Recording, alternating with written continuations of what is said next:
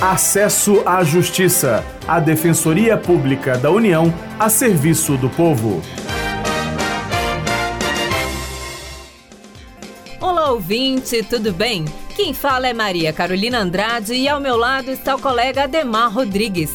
Na edição de hoje, um alerta contra o tráfico de pessoas. Você vai saber de informações importantes para reconhecer o problema, não é mesmo, Ademar?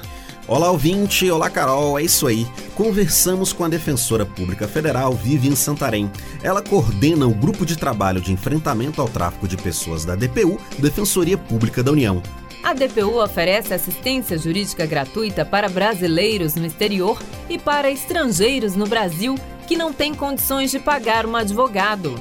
A Defensoria atua na prevenção e repressão ao crime, além da responsabilização dos autores e apoio e proteção às vítimas. O dia 30 de julho é dedicado ao enfrentamento da questão. Em 2017, a Defensoria fez uma parceria com a Infraero, empresa brasileira de infraestrutura aeroportuária.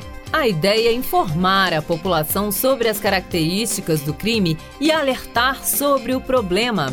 A defensora pública federal Vivian Santarém explica o que é o tráfico de pessoas. Toda ação de recrutamento, transporte, transferência, alojamento ou acolhimento de pessoas mediante ameaça, o uso da força, coação, violência, fraude, engano, abuso ou através do aproveitamento da situação de vulnerabilidade de uma vítima com a finalidade de exploração do ser humano. Né? Essa exploração pode ser sexual, para a submissão do, do, trabalhador em condições análogas a de escravo, para adoção ilegal, remoção de órgãos ou qualquer outra forma de exploração ou de servidão da pessoa humana. E como saber se alguém está sendo vítima?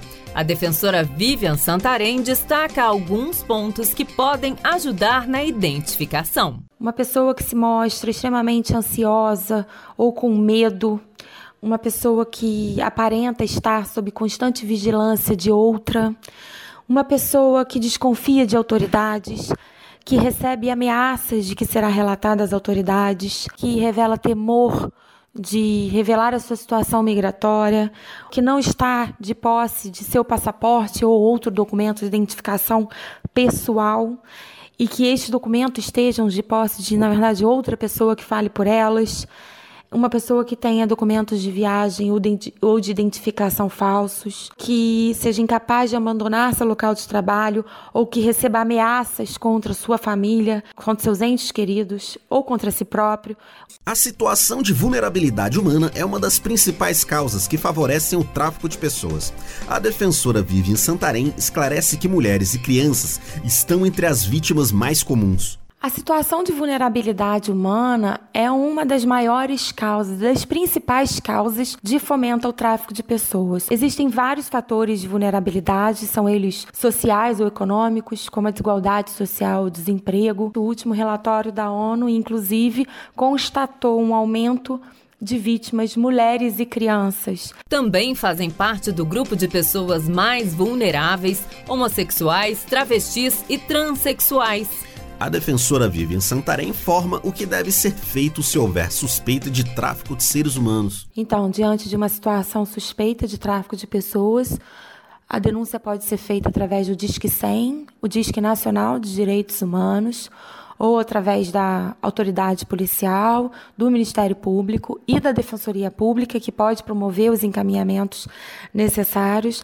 assim como, eventualmente, se a pessoa estiver num, num ambiente de um aeroporto, por exemplo, pode ser acionada a autoridade policial local, autoridade aeroportuária ou até o comissário de bordo. Em 2016 foram aprovadas regras mais rígidas para punir o crime de tráfico de pessoas. A pena mínima é de 4 anos de prisão, pode chegar a 10 anos se tiver circunstâncias agravantes.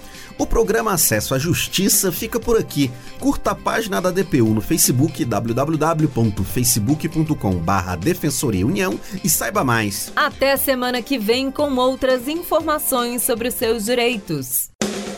Você ouviu Acesso à Justiça, uma produção da Assessoria de Comunicação Social da Defensoria Pública da União.